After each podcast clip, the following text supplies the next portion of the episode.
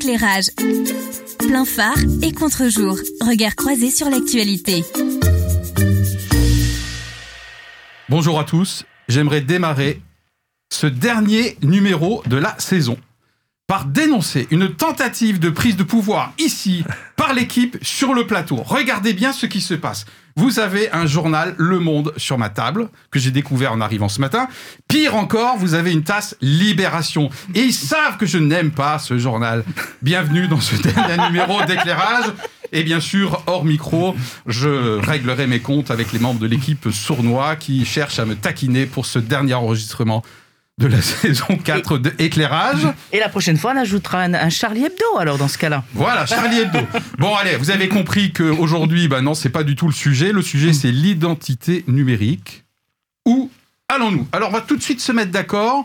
Par identité numérique, ce n'est pas la définition peut-être que vous et moi avons entendu il y a quelques années. Vous savez, c'était l'ensemble des traces que nous laissons au gré de nos visites sur Internet. Voilà, ce n'est pas la définition qui nous préoccupe aujourd'hui, d'accord? On va parler aujourd'hui de l'identité euh, numérique, c'est-à-dire notre capacité, vous et moi, de pouvoir prouver mon identité pour accéder à des ressources en ligne ou à des démarches en ligne, comme par exemple faire la déclaration de revenus que je reconnais avoir fait en retard pour la première fois de ma vie. Je ne sais pas ce qui s'est passé. Je suis un peu perturbé euh, ces derniers temps. Peut-être que vous, vous êtes comme nous, vous vous posez des questions sur l'identité numérique parce que qu'on soit euh, pour, euh, contre, qu'on en ait peur ou pas, en tout cas, les choses s'accélèrent très clairement. Et pour moi, mais c'est peut-être un sujet de débat, euh, s'entremêlent, puisque depuis quelques jours, nous avons besoin euh, de flasher un QR code pour assister à un match de Roland Garros. Je sais, c'est terminé. Nous avons besoin, bien sûr, euh, normalement, euh, d'aller au restaurant. euh, mais pareil, hein, de, flasher un QR code. L'Union européenne est en train de plancher donc sur un portefeuille numérique inter, interopérable, donc entre les différents États de l'UE. Donc clairement, il y a une accélération par rapport à ce sujet. Moi, je pense que c'était déjà dans l'air du temps, bien sûr, depuis très longtemps. Mais je parle ici d'accélération. Quelles sont les questions que ça peut poser? Où allons-nous? Puisque c'est vraiment ça notre titre aujourd'hui. C'est l'objectif de cette émission. Voilà. Que c'est bien lancé. Ouais, moi j'ai déjà une question. euh, vous, euh, quel est votre usage concret? Vous avez déjà le sentiment déjà d'utiliser euh, les bienfaits, parce qu'il y a un côté hyper positif que moi j'apprécie beaucoup d'ailleurs dans toutes mes démarches sur Internet. Vous avez le sentiment déjà d'utiliser ce côté identité numérique ou pour l'instant ça vous a l'air ça vous a l'air du chinois? Moi, pour ma part, j'utilise beaucoup. Alors, euh, j'ai peut-être pas eu Thierry autant d'expérience que vous dans des démarches papier, administratif, etc. Je Euh, pensais que voilà. c'était un compliment, la première partie de la phrase. Mais oui, la c'est un deuxième, compliment, mais c'est toujours un compliment. Thierry. C'est- toujours un encore, compliment. Euh, non, moi, j'utilise beaucoup, que ce soit des, euh, des applications en ligne pour faire des achats en ligne, des choses comme ça, pour m'identifier aussi. On parle de et on parlera de, de France Connect. Euh, Exactement. voilà. Euh, si j'ai oublié un code pour Amélie ou un truc comme ça, bah, je peux prendre mon identifiant Amélie, le site de général, etc. maladie. Très Voilà. bon exemple, très concret, Voilà. je trouve. Euh, donc moi, je, je l'utilise beaucoup. ouais. Ok. Ouais. Thierry, Alors moi, je suis une coutumière de procédures dématérialisées, des achats en ligne. Euh, dès que j'ai pu déclarer mes impôts euh, en le faisant par Internet, je l'ai fait. Euh, et d'un point de vue professionnel, ça fait déjà quelques années que j'ai à disposition une clé électronique pour une signature électronique hyper protocolisée. Waouh, notamment Voilà. pour tes PDF par exemple, c'est ça? Est-ce que tu signes des PDF, euh, des fichiers PDF avec Alors, cette clé? c'est pas que des Ah ouais. fichiers, ça serait plutôt de- du genre marché public. D'accord. Donc, par délégation, bien évidemment. Ok, donc Anita qui déclare ses revenus. hein. Oui, bah oui, moi j'ai fait, je pense un petit peu comme tout le monde, euh, l'usage naturellement.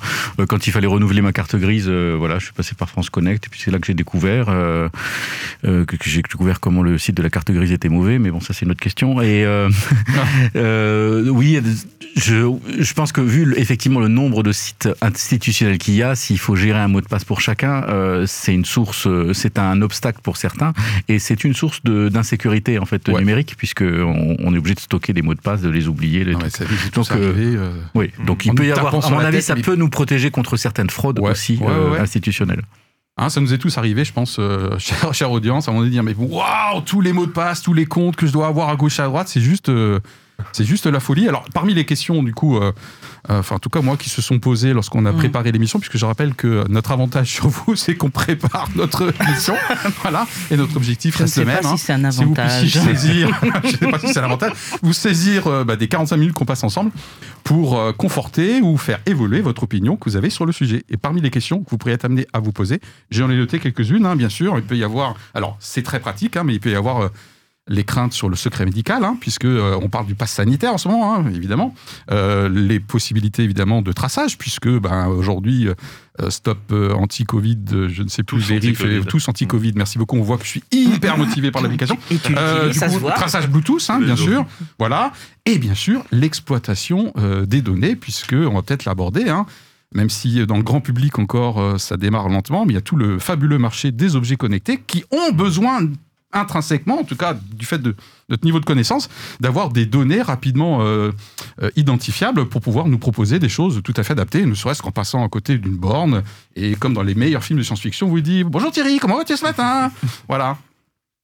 Donc voilà, parmi les questions, on va tout de suite, euh, avant de nous lancer. Euh, Surtout qu'on risque de le, le confondre avec Griezmann. Alors, euh, oui, je suis sûr qu'en fait, c'est ça. C'est-à-dire qu'il fait de l'usurpation d'identité, justement pour se pouvoir proposer des. Non, non, ça y est, j'ai compris. C'est mon image sur Internet. j'ai voilà, à propos d'image sur Internet, hors antenne, on, on m'a comparé à Jeanne Masse. Donc vous voyez qu'il est temps que la saison se termine et qu'on reparte sur des nouvelles bases, peut-être même avec une nouvelle équipe. Non, non, ça je réserve. Et une nouvelle couleur de cheveux. Et une nouvelle couleur de cheveux. Voilà, tout à fait. On va tout de suite éclairer le sujet, comme d'habitude, avec les faits et le contexte. Et aujourd'hui, c'est Thierry qui s'y colle.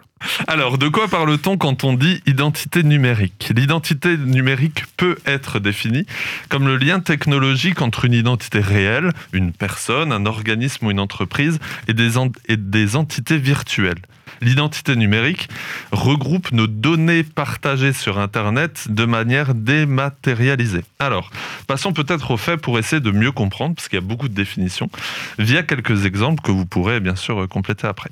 Alors, prenons l'application Tous Anti-Covid cette application sur laquelle vous avez déjà peut-être, à part Philippe peut-être, scanné votre fameux QR code, votre certificat de vaccination dans votre carnet de test. Ce QR code qui comporte de nombreuses données vous concernant, ben voilà un des exemples d'identité numérique une application qui permet à l'initiative de l'utilisateur l'utilisation justement de la technologie Bluetooth pour dire aux autres participants du concert où je suis allé que je suis malade ou pour prévenir les personnes qui ont été en contact avec moi lors du pique-nique au Paris dimanche qu'il y a un potentiel risque de contamination car je viens d'être testé positif. Le résultat, pour être concret en chiffres, 200 000 notifications ont été envoyées aux utilisateurs pour prévenir d'une éventuelle exposition au virus dans un entourage proche. Ou encore, toujours dans cette application Tous Anti-Covid, le cahier de rappel utilisé lors d'un passage au restaurant avec l'historique du lieu, l'horaire, pour prévenir, pour prévenir si l'un des clients était positif au moment où j'étais. Des services qui forment donc le fameux pass sanitaire, soit une attestation de vaccination ou un test PCR négatif. Ensuite, pour continuer dans les faits, depuis quelques jours, la Poste a mis un coup d'accélérateur sur la création d'une identité numérique mmh. via la fameuse plateforme, là aussi, France Connect. Cette plateforme qui permet d'avoir accès à 900 services en ligne avec un seul identifiant et mot de passe. Payer ses impôts, renouveler sa carte d'identité, gérer son assurance maladie, sa retraite, ses factures d'électricité, retirer ses diplômes, tout cela au même endroit. Pour la Poste, il s'agit de faire là aussi ces démarches en ligne. Retraite colis, gestion de courrier, compte bancaire, en bref, tout avoir au même endroit pour faciliter les démarches. Enfin, il y a les réseaux sociaux et les données personnelles que nous pouvons partager nos achats toujours plus nombreux sur Internet avec nos données bancaires enregistrées et sécurisées dans notre téléphone et au-delà. Ensuite, passons au contexte et au AUX. J'ai eu du mal à faire un contexte. Il y en aura plusieurs. Il y a bien entendu le contexte de pandémie mondiale, d'urgence sanitaire et des nombreux axes et pistes pour reprendre une vie normale et ce de manière et ce de la meilleure manière à la fois une nécessité de prendre soin les uns des autres, car la pandémie est toujours là, mais aussi une nécessité pour certains de reprendre leurs activités, concerts, sports, restaurants, événements avec du public, voyages. Et tout cela dans des temps records. Dû à ce contexte, il y a un sentiment de défiance ou de perte de confiance ou tout simplement même de curiosité à propos de la gestion de la crise, des restrictions des libertés, de l'idée même de démocratie. Que fait-on des données que je renseigne ou partage sur Internet qu'est-ce qui est qui est-ce qui gère cela? Comment marchent ces algorithmes? Un contexte aussi mondial où dans certains pays nous parlons et faisons même plus que parler de reconnaissance faciale. Une société de contrôle des caméras, l'intelligence artificielle, qui à la fois peut améliorer considérablement certaines choses, mais peut aussi intenter à nos libertés. Le contexte également d'une évolution, voire même d'une révolution technologique avec les objets connectés, la 5G et l'avènement des réseaux sociaux. Et enfin, un contexte où fleurissent aussi des théories du complot. Bref, un contexte, ou plutôt des contextes et j'en ai fini, qui se rejoignent, mais qui comportent chacun leur spécificité. voilà Nous faisons tout J'attendais un jingle, c'est pour ça. Là, il y, a effectivement euh, un gong. Merci beaucoup euh, Thierry pour les contextes euh, au pluriel. Allez, c'est parti. Pour l'instant, on complète le cas échéant. les faits et contextes. Anita Eh ben déjà, moi je tiens à féliciter Thierry. Je trouve que c'était très intéressant. Euh, tu as parlé du projet européen Non, non on pourrait le, rajouter justement. C'est bien, il nous laisse quelques ouais, ouais, arrangés. je vous laisse travailler un peu quand même. Hein, oui, Donc projet européen, de pouvoir euh, avoir euh, une identité numérique, un portefeuille. Un portefeuille numérique interopérable entre les différents États de l'Union européenne. Et ça date du 2 juin, là, hein, donc ça s'accélère. qui se mettrait en place à partir de 2022. Euh, et qui serait peut-être aussi de genre coffre-fort numérique, puisqu'on pourrait y déposer un certain nombre de documents, diplômes, euh, certificats médicaux, etc. ça ne serait pas obligatoire? Non en l'état actuel des réflexions et décisions. Oui, mais ça fera partie d'une des questions qu'on va se poser, puisque aujourd'hui, il y a beaucoup de choses qui sont euh, proposées mais qui ne sont pas obligatoires. Par exemple, pour aller au restaurant, ce qui était mon cas euh, samedi soir, dans un petit village charmant alsacien avec ma non moins, néanmoins charmante euh, belle-mère eh bien, nous avions normalement le droit d'avoir l'alternative cahier-papier, mm. bien sûr, pour noter que nous étions euh, bien euh, présent. Euh, d'autres choses, David, en termes de faits et contexte? Moi, je Oui, sur l'application de la Poste là, dont tu parles, la Poste qui a été donc sélectionnée pour gérer cette identité numérique. ce qu'elle permet, c'est surtout en fait de prouver que c'est bien nous qui utilisons cette identité par un système d'application installé sur son téléphone, qui fait qu'en fait le seul mot de passe qu'on a, c'est un code ou bien ça peut être son empreinte sur son téléphone, mhm. euh, qui fait qu'on le monte. Ça évite de remplir, en plus de retenir un mot de passe, et ça fait, ça renforce la sécurité puisqu'il faut forcément que ce soit son téléphone euh, mhm. personnel qui devient un outil de, preuve euh, assez important. On voit mhm. que beaucoup de validations d'achats sur Internet se font par notre téléphone qui devient un outil personnel, et c'est là qu'on se rend compte de l'importance que, cette, que ce téléphone lui-même soit inviolable. J'ai noté une évolution d'ailleurs récente, puisque moi je suis un fervent partisan de la banque en ligne depuis pas mal d'années. du coup, ma banque, depuis quelques mois maintenant, hmm. même pour des achats mineurs, 30 à 40 euros, me demande d'aller sur mon application, sur mon smartphone, et de valider le bouton pour que l'achat puisse se terminer euh, sur le site marchand. Voilà, et donc avec France Connect, il y a ce système qui va pouvoir euh, permettre de, de valider simplement avec, depuis son téléphone. J'ai noté également en termes de contexte euh, que pas si lointain, mais je crois que c'était à la rentrée, il y avait la loi sécurité globale hein, avec l'extension de trois fichiers de police qui a fait beaucoup de beaucoup de débats hein, sur euh, voilà le, mmh. risque pour les libertés. Donc euh, on est dans un contexte aussi euh, de. on l'avait mentionné dans une émission. Nous l'avions mentionné dans une émission, tout à fait. Que l'on peut consulter sur notre sur la page YouTube. Oui, absolument. Merci beaucoup pour la, la, pour la promo. même si sur la page YouTube vous verrez la bouille de Thierry, entre autres.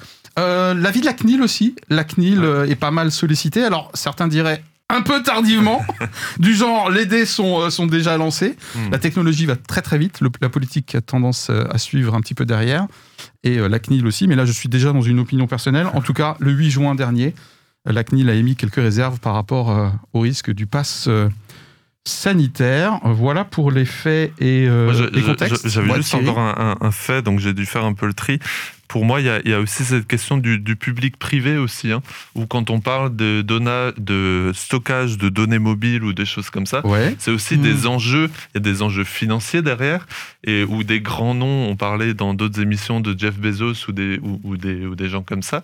Euh, donc il y a bien sûr la, question politique et au niveau de l'Union européenne, mais aussi la question de si on met en place, bah, j'en sais rien, des caméras, un système de reconnaissance faciale, etc., qui va gérer ça? Est-ce que c'est l'État? Est-ce que c'est des, partenaires privés, des choses comme ça, etc. Mmh, mmh. C'est ce qu'on appelle les tiers. Voilà, la place des tiers. Hein, donc ça peut être, bah, par exemple, je crois que le le, centre qui gère nos données de santé au niveau de l'Europe a été mm. confié à Microsoft, il me semble, Health mm. Data Hub, quelque chose comme ça, a été confié un peu en, catastrophe, d'après les articles que j'ai lus à Microsoft. Donc il y a forcément des fournisseurs mm. qui ben voilà, fournissent ben, les logiciels de reconnaissance faciale, qui fournissent des data centers qui sont soit au Maroc, soit dans les pays froids, si j'ai bien compris. je n'ai pas toujours compris la différence entre les deux.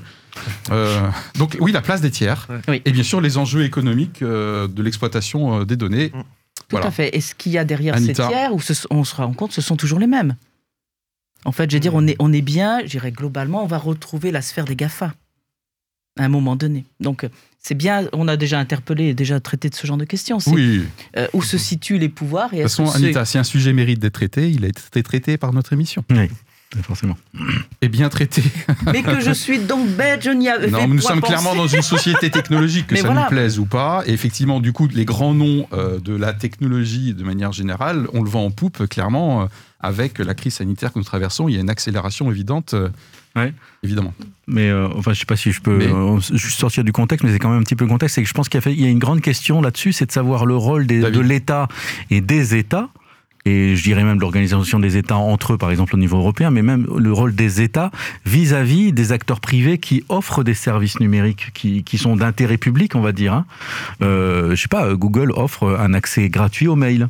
Bon, bah, ça a résolu beaucoup de questions à tout le monde. Ça, ça, a démocratisé l'usage du mail.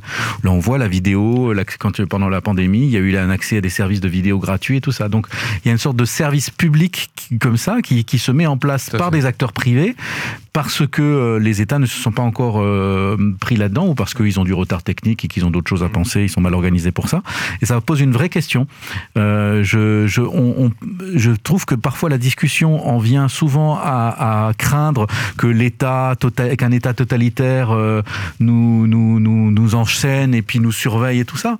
Moi, je trouve que le risque personnel, mais c'est parce que je, je suis moins libertarien que d'autres, c'est que justement l'État se désengage trop de ces questions-là et que ce soit les acteurs privés qui apportent des services publics avec des intérêts commerciaux derrière. Ouais, libertarien, c'était pour moi. Hein. euh, enfin, en tout cas, je l'ai pris pour moi. tu pouvais. Euh... C'est pas une insulte. Oui, oui, non, non, absolument pas, même si euh, les définitions peuvent grandement varier, bien sûr, et je ne me retrouverai pas, pas dans toutes. Fait et contexte, on a terminé, puisqu'on passe sinon à la, à la confession. C'est cette fois-ci Anita. Éclairage. Plein phare et contre-jour. Regard croisé sur l'actualité. La confession. Alors, je vais vous faire une confession, ça tombe bien. Je crois que je souffre d'un dédoublement de personnalité. Mmh. C'est clair. On aurait déjà pu te le dire. Et c'est hein. net. voilà, c'est déjà confirmé, donc j'arrête là et je m'en vais. voilà. C'est-à-dire que quand on me parle d'identité numérique euh, en France, de signature électronique euh, qui viendrait conforter nos démarches dématérialisées, eh bien, euh, franchement, je, suis plutôt pour. Je me sens bien, ça ne me gêne pas du tout. Et parce qu'effectivement, si c'est un service de l'État, je m'y retrouve. Je suis par ailleurs agent du service public. Voilà, je ne vais quand même pas me dédire. Mais par contre. Faut voir le tatouage de Anita sur son épaule gauche. Mais enfin bref. Donc, donc, donc, formatage. Mais nous ferons un jour une, émission sur le service public et je viendrai oh à la défense du service public. Pardon Anita. Par contre, quand je commence à considérer tous les autres aspects de non seulement l'identité numérique, mais de l'identification numérique, mmh. euh, tel que cela vient d'être si bien exposé par Thierry, euh, repérage par caméra de nos jolies têtes avec ou sans masque par exemple, suivi de nos comportements dans une ville pour savoir, euh, tel que ça a été réellement testé, savoir si on ramasse bien les crottes de chien, etc. J'ai dit, lorsqu'on me parle même du projet européen de portefeuille numérique, mhm. alors là, il se passe une transformation en moi. Je deviens toute bleue et je me transforme en schtroumpf, mais pas n'importe lequel, je me transforme, oui, ça ne se voit pas, mais je me transforme en schtroumpf grognon et moi, je dis, comme le Schtroumpf-Grognon, moi, l'identité numérique, j'aime pas. Bon.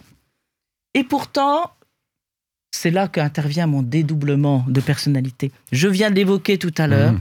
J'utilise depuis fort longtemps, et malgré mon grand âge, et contrairement à ce que l'on dit, que les vieux n'utilisent pas Internet, contrairement à cela, j'utilise depuis fort longtemps des procédures dématérialisées. J'utilise quasiment tout je ne fais quasiment plus d'achats dans des magasins, je ne vais plus, mets plus les pieds dans une banque, etc., etc. Alors, d'où vient mon problème? Pourquoi aurais-je des usages d'un côté et des idées opposées au déploiement de l'identité numérique de l'autre côté? Eh bien, je vais vous le dire. Ce que je n'aime pas dans le développement de l'identité numérique ou de l'identification numérique, c'est en fait l'idée d'échange de données à un échelon européen.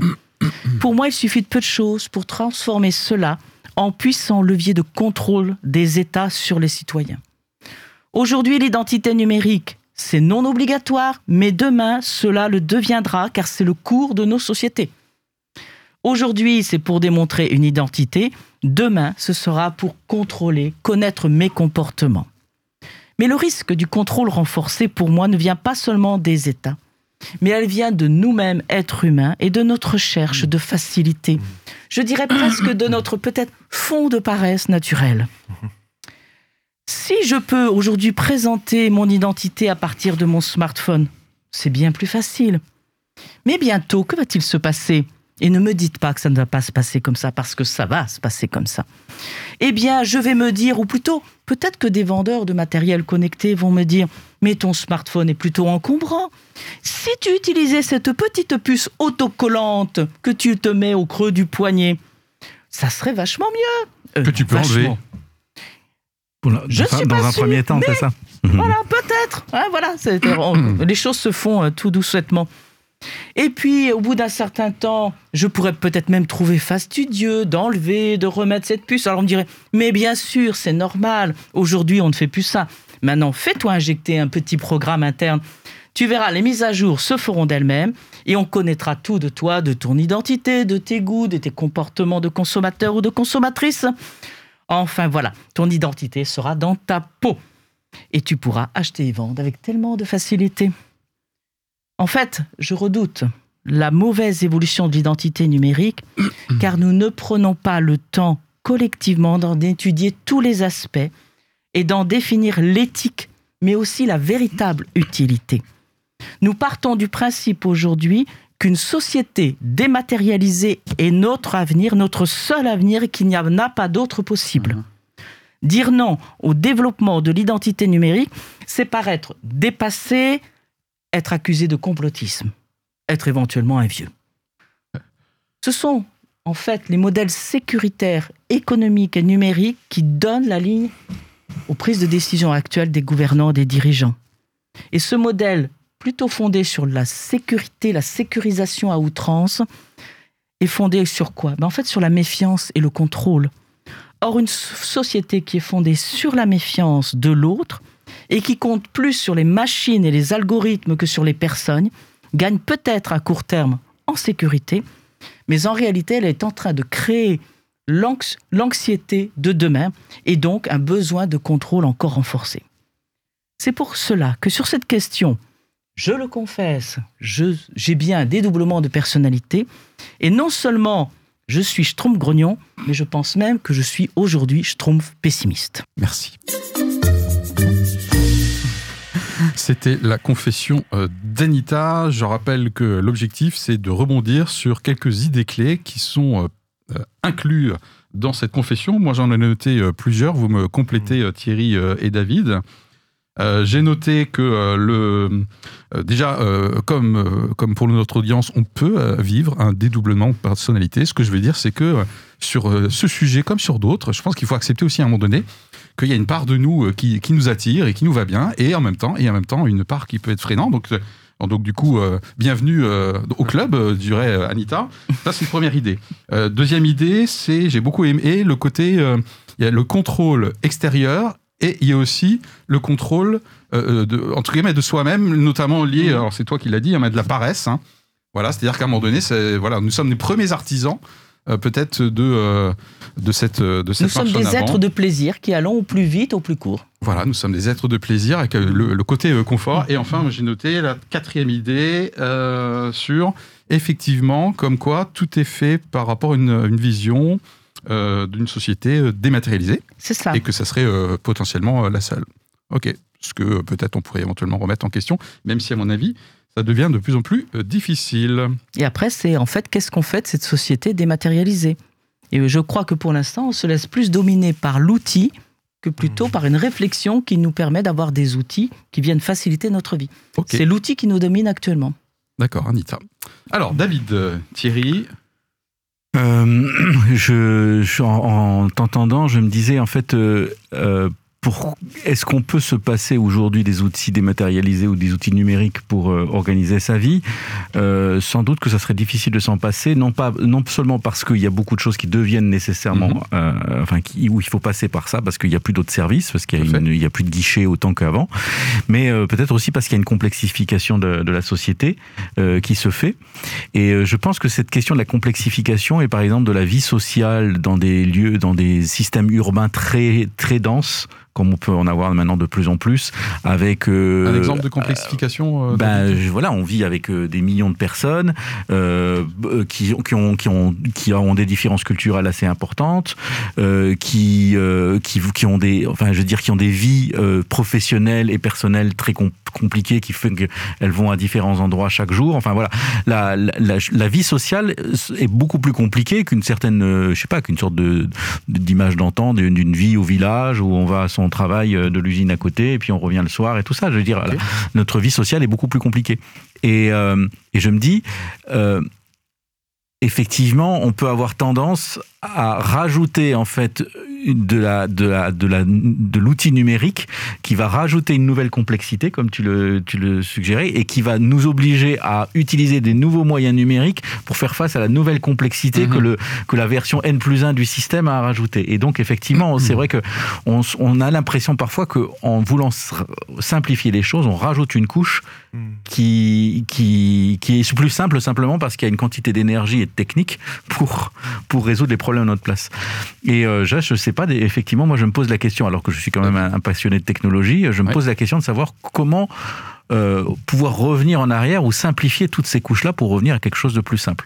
En, en, informatique, euh, ça s'appelle du refactoring, c'est-à-dire à certains moments, et eh ben, il faut reprendre en fait tout son système à zéro, être capable de reconstruire pour avoir quelque chose de plus simple, parce qu'à force d'ajouts, et ça en France, le millefeuille, le système du millefeuille, on connaît bien, on rajoute des couches, on rajoute des couches, et ça devient impossible de se débrouiller avec une seule petite tête. Thierry, commentaire par rapport à un des points euh, que j'ai résumé euh, J'ai aussi retenu notre côté à tous, je pense, un peu, un peu, un peu bicéphale. Hein.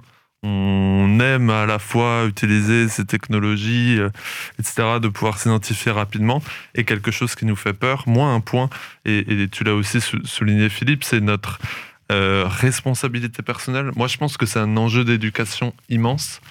Euh, dans l'utilisation de ces applications, mais on peut aussi euh, tu éduquerais ton enfant sur quoi, par exemple, aujourd'hui? Ou tu, tu l'éduquerais au sens, tu, tu l'éveillerais, tu essaierais de qu'il soit conscient de quoi bah alors, vigilant sur quoi en ce moment? Alors bon, je, je, pense qu'il y aurait... La question n'est pas, c'est pas simple, c'est pas une question piège, je suis désolé. je pense qu'il y aurait déjà un, un état d'esprit de vigilance, mais que je devrais me donner à moi-même aussi.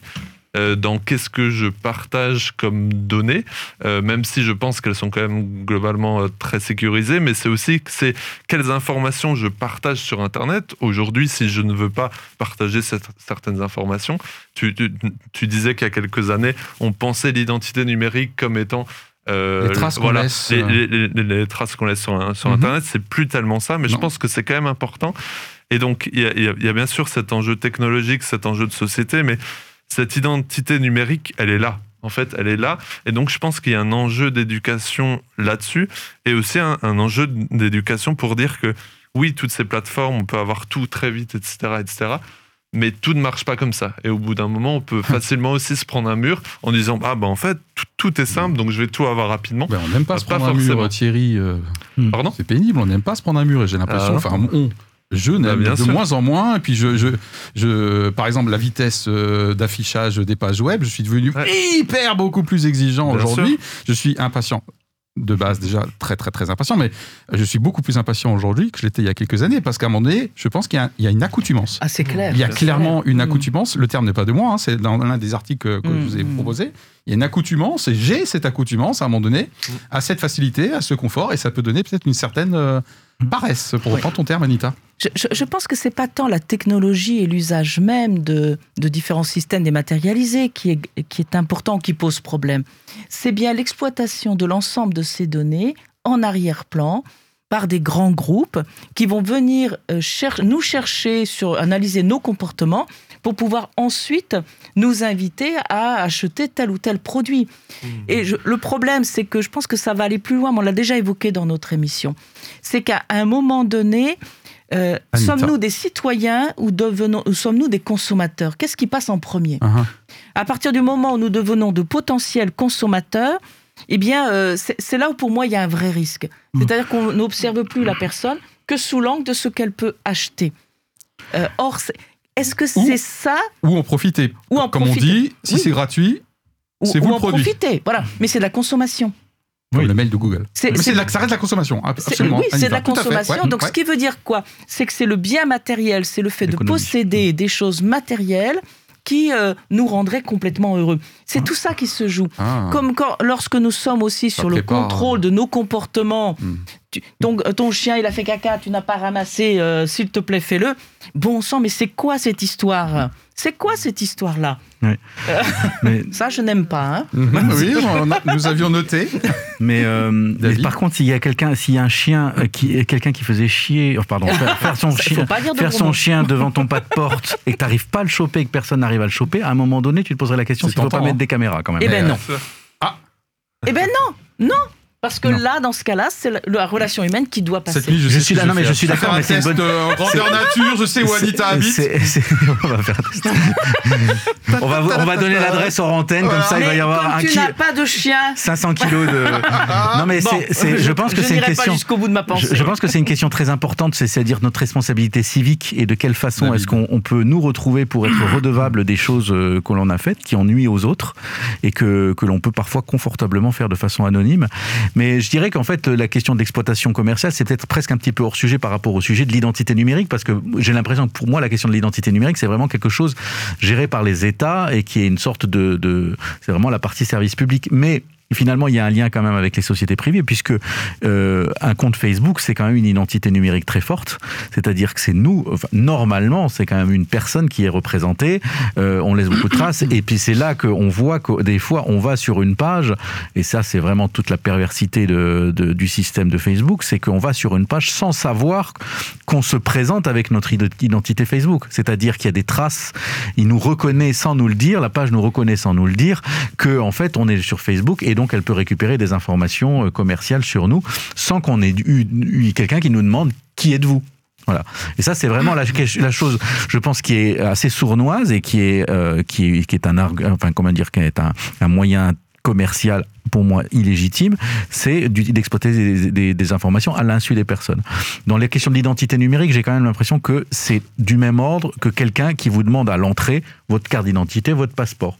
Vous savez qu'il vous le demande, vous savez pourquoi il vous le demande, c'est parce que vous êtes en train de louer une voiture et il faut qu'il puisse euh, envoyer la facture si jamais la, voiture est, cassée. Voilà. Et, et cette question-là de la redevabilité en fait civique euh, quand on fait, quand on utilise un service public, de savoir que si on le casse, si on, l'utilise de façon indue et que ça, ça nuit à l'utilisation globale et à l'idée globale euh, partagée, là, je pense que c'est important de pouvoir retrouver les personnes. Moi, ça me pose une euh, de grandes questions. Euh, ça, c'est-à-dire que c'est pour ça que je dis dans des sociétés très complexes, très denses, un petit nombre de personnes sont, ont la capacité de nuire et de pourrir une idée que ce soit un jardin partagé, que ce soit un système de vélo partagé. Et dès qu'on va vouloir mettre des services publics en partage, qui est une façon économe de partager des ressources, euh, la redevabilité civique, pour moi, pour moi, devra être renforcée. Et là, on a une vraie question. La question à ne pas poser, c'est tout de suite après le jingle. Éclairage. La question à ne pas poser.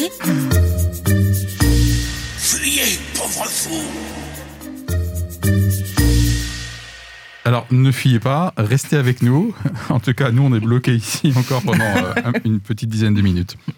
La question à ne pas poser, pensez-vous qu'à terme non défini, le moyen de nous identifier de manière numérique sera intégré à notre corps? Ça a été euh, évoqué dans la confession de euh, Anita. Ça va, vous avez compris la question? Oui. Et vous aussi qui nous écoutez, vous pouvez y répondre. Euh, sachant que pour l'instant, en tout cas, dans mes propos, hein, euh, je suis euh, purement pour l'instant, factuel. D'ailleurs, j'aimerais en profiter pour dire que, pour moi, le complotisme, c'est pas le fait de se projeter, c'est peut-être de, de, de, faire des procès d'intention, c'est-à-dire quel est, est-ce qu'il y a un projet mmh, mmh. intentionnel, mmh. global, hein ok, voilà. Donc pour l'instant, je ne suis pas dans ce registre-là, j'ai dit pour l'instant. Donc ma question, voilà, est-ce que à terme plus ou moins défini, la suite logique des choses, c'est de passer de son smartphone, de son papier à euh, quelque chose qui est avec soi tout le temps et peut-être à terme demain euh, euh, qui sera intégré dans notre corps. Votre, votre sentiment sur, le, sur la question rapidement, puis ensuite on développe un petit peu avant de passer à Jésus revient. Thierry alors, je trouve que c'est une question très difficile parce qu'on peut pas dire. Moi, moi, je dirais difficilement non, c'est impossible. Non, c'est impossible, ce sera jamais le cas, etc parce qu'on ne peut pas aussi prévenir ce qui va se passer. Effectivement, il y, a, une accélération ces dernières années qui est là. Donc ton sentiment, ton opinion, même s'il n'est pas démontrable, oui, bien sûr. tu n'as pas toutes les données, personne voilà, ne t'en voudra. Et, voilà, et, qui peut faire penser à ça. Euh, je pense que c'est possible, mais j'aimerais aussi garder peut-être une certaine mesure et sans dénoncer du complotisme ou, ou des choses comme ça. Moi, je pense que c'est possible. Euh, ouais, mais j'ai quelques réserves. Bref. Oh purée, un mais c'est mais c'est une question difficile. mais quoi, c'est une question difficile. Il suffit que tu donnes ton opinion. Ben, je pense que c'est possible. Est-ce que ça va arriver? J'en sais rien. Voilà. D'accord. Punaise. L'accouchement fut douloureux. Euh, merci Thierry. Anita? Alors c'est clair, oui, pour moi ça va Apparemment, arriver. vu ta confession. Ah oui, euh, clairement, on va vers ça. Sauf, sauf si nous, citoyens, nous savons nous mobiliser, dire non. Nous ne sommes pas obligés de nous faire injecter un petit programme sous la peau. Voilà. Donc je pense que c'est, il n'y a pas que les États dans ce cas-là, comme je l'ai ah, dit. Je pense que c'est pas inéluctable pour toi. C'est-à-dire que je pense qu'on y va inéluctablement parce que c'est la tendance globale. Mais je pense que nous avons la possibilité encore en tant que citoyens de dire non. Ou alors nous pouvons dire oui si nous pensons que c'est un bon projet de société. Pour moi, ça n'est pas un bon projet de société. Voilà, mais il faut que ça soit effectivement cohérent avec la manière dont on voit notre société. Ok, donc cohérence par rapport au projet de société. Mm. David, réponse à la euh, question Oui, je pense que c'est tout à fait possible, mais ça ne se fera que s'il y a d'autres services associés à cette euh, injection de, de, de, puces. On va dire c'est du super wearable, euh, c'est-à-dire on a le téléphone, on a, on a la montre connectée. Euh, alors moi, en fait, le, point principal là-dessus, c'est pas le fait d'avoir quelque chose sous la peau qui me dérangerait. Euh, pour moi, c'est, c'est presque du même ordre que d'avoir ça. Sauf que ça, la question, c'est de la réversibilité, c'est-à-dire est-ce qu'on peut l'enlever, uh-huh. si on peut le désactiver, en fait, est-ce qu'on peut conserver notre anonymat et tout ça? Donc on peut avoir, en fait, c'est vrai qu'aujourd'hui, les téléphones nous, nous suivent partout, nous tracent et parfois à notre insu. Euh, euh, par exemple, tout ce qui est NFC, les puces NFC, c'est-à-dire quand on s'approche d'un appareil et comme il va y avoir euh, maintenant la 5G avec plein d'appareils connectés, effectivement, on, est-ce qu'on saura quand est-ce que notre téléphone échangera avec un autre appareil? On ne le saura pas toujours. Et je pense que là, euh, peut-être qu'il faut quelques lois pour dire que tout appareil doit pouvoir être débranché, euh, une sorte de mode avion d'identité euh, que l'on doit pouvoir mettre pour dire là, je n'ai pas envie comme, comme mon truc. Ou, je veux décider, quand quelqu'un veut savoir qui je suis, il me le demande. Par exemple, et ça, je, je, fais le lien avec Apple, qui, qui, a le système Apple Pay pour payer. Donc, on voit des bien, très bien qu'ils utilisent une puce NFC, mais jamais, jamais la connexion ne se fait sans qu'on ait validé avec son, son doigt le, truc. Et d'ailleurs, euh, quand on fait un paiement avec Apple Pay, on ne transmet aucune information personnelle, ce qui n'est pas le cas de tous les systèmes de paiement euh, électroniques. Il y en a certains qui, qui, récupèrent des informations personnelles. Donc pour moi, l'important, c'est surtout de savoir si on désactive ou pas euh, notre identité numérique et si on est au courant quand on nous la demande. Le même l'exemple que j'ai donné avec Facebook. Et là, il n'y a pas besoin de mettre quelque chose sous la peau pour déjà faire des bêtises avec. en ce moment, mmh. on a besoin de renforcer la, la clarté des informations, c'est-à-dire que les gens doivent savoir quand est-ce qu'on on, échange avec eux. Ouais. À noter dans un contexte aussi de, de cyberattaques hein, de plus en plus fréquentes. Hein. je crois qu'il y a eu un sommet récemment euh, en France euh, interne, je veux dire. Euh, sur les moyens de se prémunir des, des, attaques, hein, notamment des, des, attaques avec rançon. Voilà, mon opinion sur le sujet, c'est que c'est absolument inéluctable, c'est la tendance de la société, et je pense que c'est l'effet cliqué. Hein, c'est-à-dire qu'à un moment donné, euh, vous et moi, euh, progressivement, on passe, euh, avec un petit peu de recul sur les années, on voit vraiment pas pourquoi on marcherait, enfin on irait en marche arrière. Je partage la précaution sur le fait de pouvoir désactiver. En revanche, j'ajouterai une couche qui va nous permettre, je pense, d'introduire notre dernière partie. C'est que demain, je pense que ça sera permis de le désactiver, sauf que je pourrai plus vivre en société.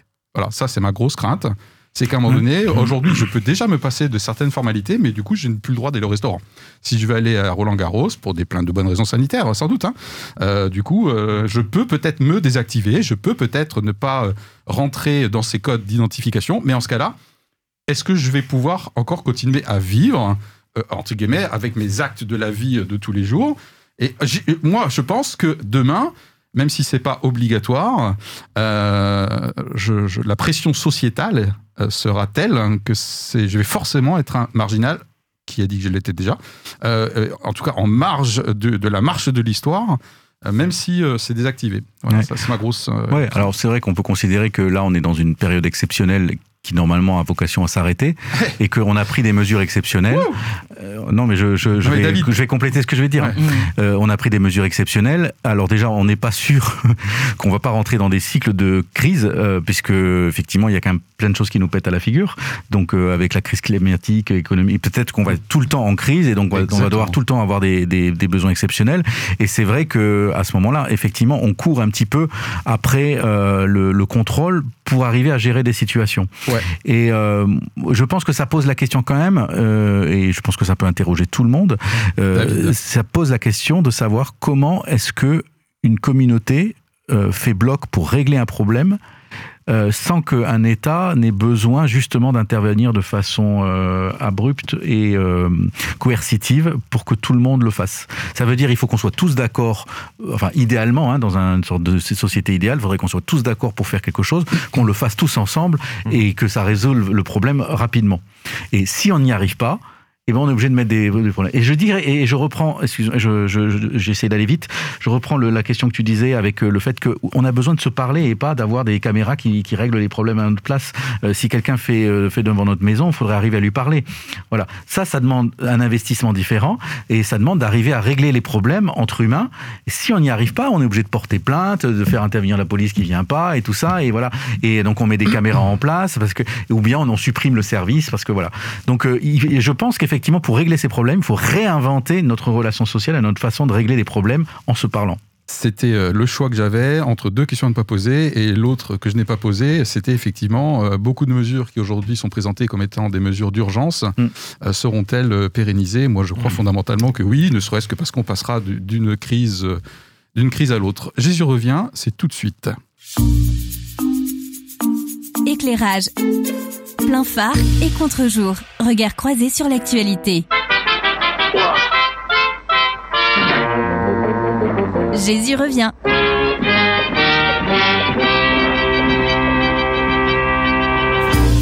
Et vu le temps qui nous reste, ça va se transformer en synthèse chrono avec une seule question.